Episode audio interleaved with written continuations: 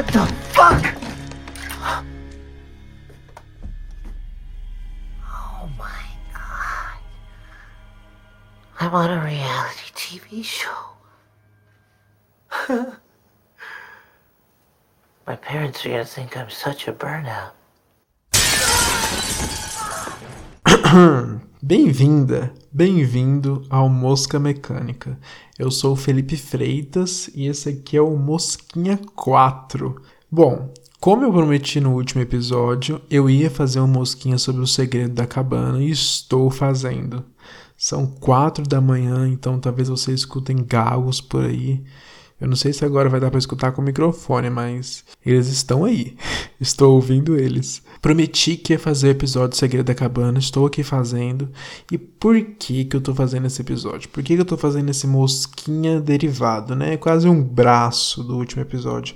Inclusive, se você não escutou o episódio sobre Slasher, vai lá, que eu faço toda uma linha do tempo. Sim, gênesis do horror, tensões sociais nos Estados Unidos. Como é que dessas tensões veio o slasher, um dos subgêneros mais famosos do horror? Quais são as características do slasher? As fases do slasher. As fases eu vou falar aqui de novo. Mas e o que vem por aí também? Porque eu discuto um pouco de Tipo, tá, parece que tá vindo de novo o Slasher. Ele morreu, a gente não tá vendo muito dele por aí. Mas parece que a partir de 2022 vai vir bastante. Então, trago um pouco dessa expectativa que eu também vou trazer para cá de novo. Mas é o seguinte.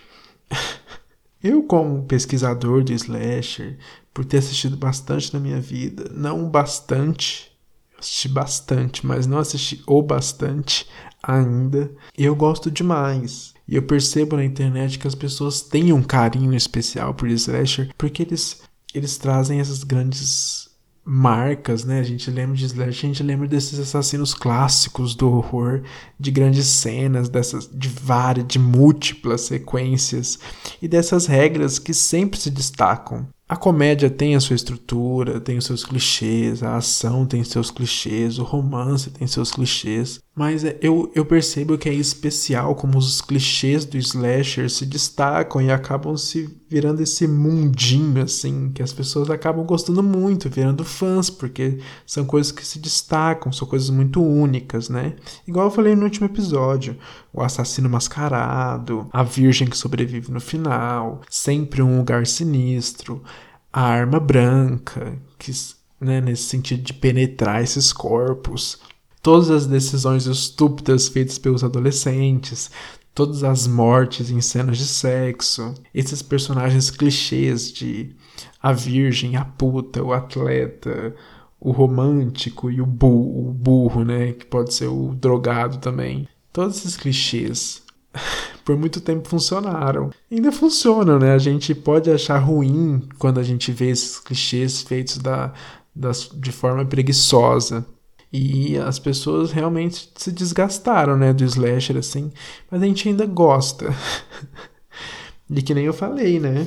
É um é um subgênero que ele teve que se, se renovar pelas décadas, assim, até anos 90 ele era um slasher clássico. Clássico assim, né? Não que ele não tenha ultrapassado a fórmula, porque teve tantas sequências de tantas franquias que uma hora ou outra as coisas se, se saíram dos trilhos, né? Mas nos anos 90, com o pós-slasher, as coisas teve que vir mais para metalinguagem, assim, para autoconsciência, como eu falei no último episódio, porque era o único jeito de dessas fórmulas, dessas estruturas ainda soarem interessantes, né? Que é a autoconsciência que esses clichês e essas fórmulas existem. Mas após os anos 2000, que é quando chega o New Slasher, isso muda entre os autores, né? Alguns autores gostam de dividir em vários várias subcategorias o slasher assim após os anos 2000, mas eu gosto de pensar que o New Slasher ele foi até ali 2012, 2011 assim, que é onde está o segredo da cabana. E onde a gente está agora, não sei. Pode-se dizer que até 2016 ali teve um New Slasher também, mas vindo esses novos filmes agora, é difícil a gente, né, tentar colocar numa caixinha, mas assim, só dá pra pensar que o Slasher tá voltando. Mas esse New Slasher, ele busca várias referências, né? Ele se mistura com os outros subgêneros do horror, ele se mistura com os outros gêneros.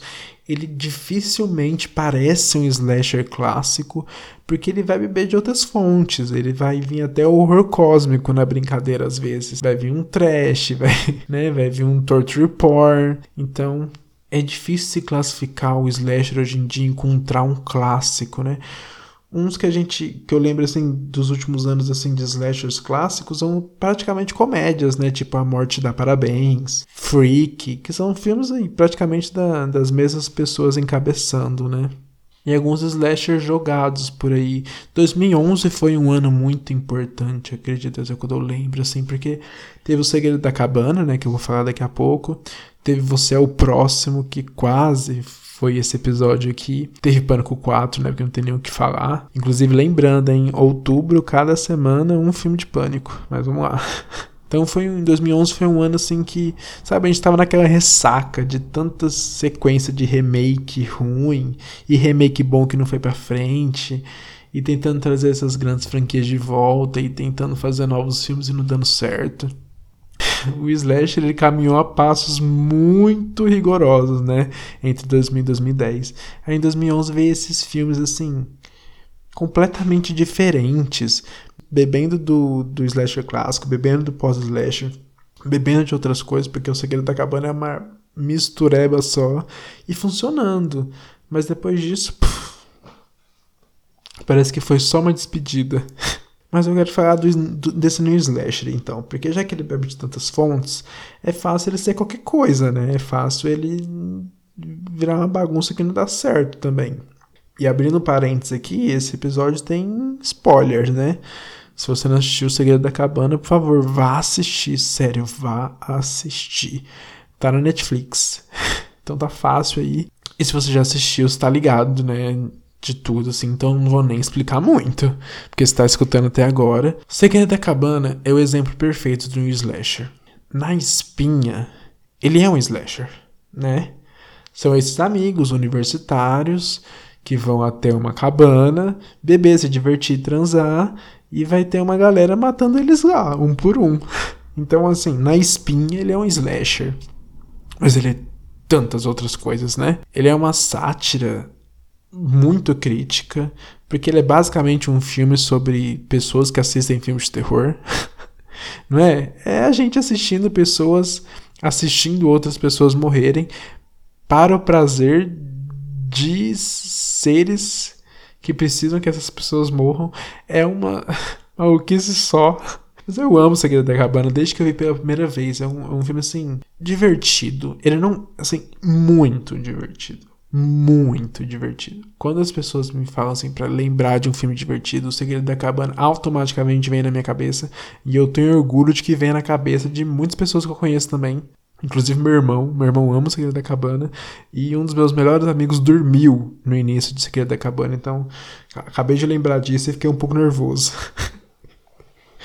o Agner, se você estiver escutando isso, vá rever o Segredo da Cabana, que ele dormiu, galera.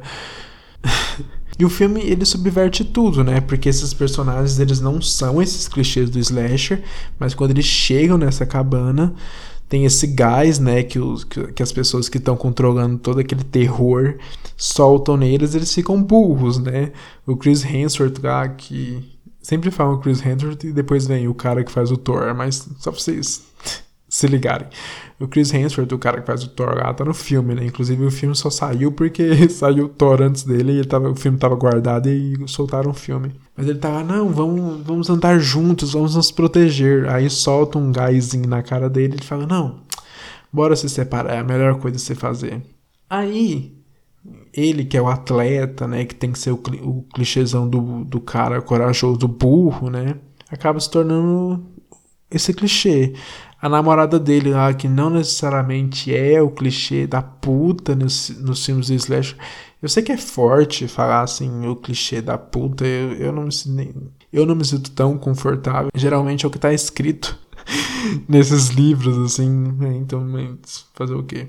Ela, por causa do gás, se torna esse clichê. A menina lá que, não, que é um pouco ingênua acaba ficando super ingênua, entrando na caixinha de virgem. Só que entre eles tem o cara que é o drogadão, né? que no filme aqui é o Marty. E o Marty, ele fuma muita maconha. E por ele fumar muita maconha, o gás não funciona nele. Então, olha que interessante, né?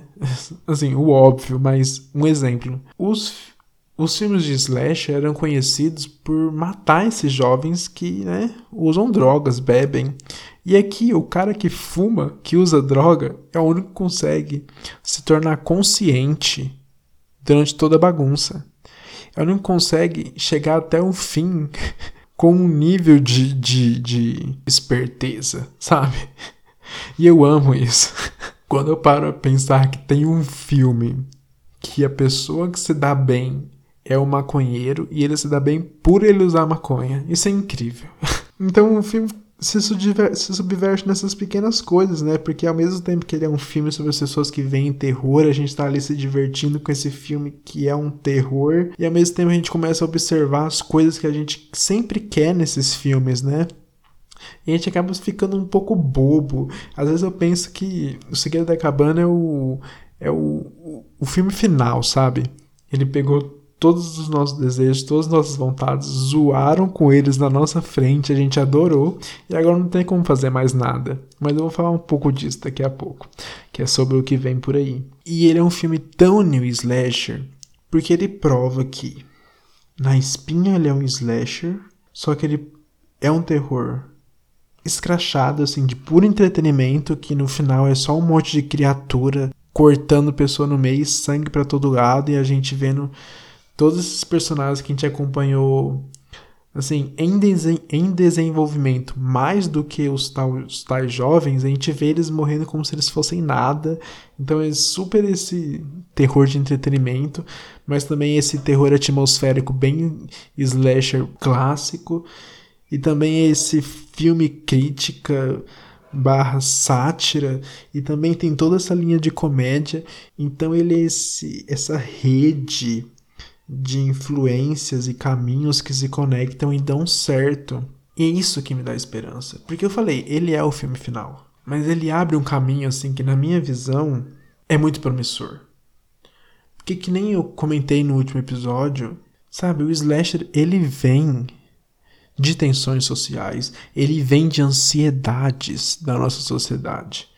Assim como o cinema naturalmente, como o horror naturalmente. Mas conseguem pensar numa outra época em que a gente esteve tão em efervescência como essa? Tá todo mundo cagado. São novas ansiedades brotando todo dia. Você quer nova ansiedade?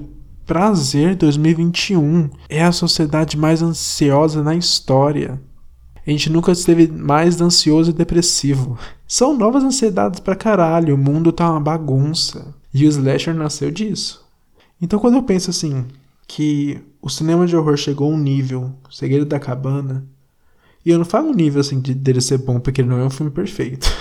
não mesmo. Num nível de tão autoconsciência que ele destrincha tudo que tem nesses filmes, mostra para nós espectadores, depois bagunça tudo num filme, é, numa mistura assim, mascarada de filme de terror. Você chegou nesse nível de autoconsciência e a gente não pode meio que ir mais para lugar nenhum senão para frente. E quando a gente está nesse momento de múltiplas ansiedades, de uma efervescência assim gritante no mundo inteiro, e também no novo hype no horror, né? Porque assim, não, não dá para negar que desde a bruxa, desde Corra, a gente tá num hype gostoso para horror, assim, todo ano a gente tá na expectativa de, de duas ou três obras muito especiais do, do, do gênero e alguns filmes que vêm assim atrás, assim, que vai que, que vem nos interessando, né? Eu sempre assisti horror, mas eu vejo assim, num sentido geral, assim, tá um, tá um novo hype, sim. Até tudo é que não para de brotar, né? Podcast de horror. Hello, estou aqui. Então, tá um novo, um novo hype do horror também. Então é um momento muito propício pro slasher, muito propício. Sabe, a gente não sabe muito bem como é que vai ser o pânico, a gente não sabe muito bem como é que vai ser o bares, bares, bares, a gente não sabe muito bem como é que vai ser esse novo filme de Massacre da Serra Elétrica. Ficam prometendo sexta-feira 13, mas não dá nem pra falar sobre isso. Tem esses filmes meio comédias da galera que fez A Morte da Parabéns e Freak, que, que vai ter o time cut lá. Tem esse 18 and Over que parece ir para um lado mais sátira, comédia também. Enfim, alguns filmes que eu percebo que eles podem trazer uma nova perspectiva, que eles podem dar a cara do que pode ser não um novo slasher, mas pelo menos um mínimo do que a gente pode conseguir agora, porque como eu disse, é muito propício. A gente tem muito o que se fazer. Eu, eu não tenho a mínima ideia assim de, de como reformular essas, essas, essas, essas fórmulas. Eu escrevo filmes de terror, mas até hoje, estudando slasher, nunca escrevi um slasher. Eu não tenho nem a pachorra de tentar subverter alguma dessas fórmulas do slasher, então tô de boa. Mas eu fico pensando o que pode vir aí, sabe? É um momento muito certo para a gente lembrar o que nos dá medo da morte. É... E já que Slasher é sempre sobre punição, sabe? Assim, infelizmente, né, como a gente discutiu no último episódio, e como iremos discutir também no episódio que eu sempre prometo e prometi lá no episódio passado, né, que é o episódio sobre relações de gênero, assim, nesses filmes, sobre os corpos femininos e masculinos, e todas essas questões envolvendo sexualidade mesmo nesses filmes. É sempre sobre punição, sabe? Então eu não sei se esse, se esse novo slasher ainda vai ser sobre punição ou sobre outra coisa, sabe? Qual é a justificativa de matar agora? Nesses novos tempos efervescentes, assim. Então eu tô curioso, assim. Eu tô especialmente curioso se eu não tivesse, eu nem estaria fazendo esses episódios tudo sobre slasher, né? E é, um, é uma oportunidade também de falar do Segredo da Cabana. Com certeza não é a última vez que eu vou falar desse filme aqui. Eu trouxe ele só para dar de exemplo, assim, para ter um filme para ilustrar na capa. Mas aí provavelmente no futuro ainda teremos um episódio grande, assim, de O Segredo da Cabana. Mas é um filme assim que nos mínimos detalhes ele subverte tanta coisa e destrincha as principais manias do público do horror, sabe? Que ele ele é realmente um, um, um tapa na cara e um abraço. Lembre que ano que vem tem pânico e que ele vai assim, assim mentaliza. Ano que vem tem pânico e ele vai trazer uma nova fase do slasher. Não, pra que criar expectativas? Não é expectativas, não é expectativa. Finge, finge. Não é expectativas, é só um sentimento de positividade. otimismo, otimismo, otimismo. Novas ansiedades. Bom, é isso. Assistam Slashers. É, assistam O Segredo da Cabana se você não viu. Se você chegou até aqui, eu acho que você já viu, né? Espero eu. É... E é isso. Daqui uns dias aí tem mais um episódio aí, tem mais um MM, tá? Aqui foi só MK aqui para dar um, um desabafo de que eu. A gente tá precisando de uns caras cortando a galera, entendeu?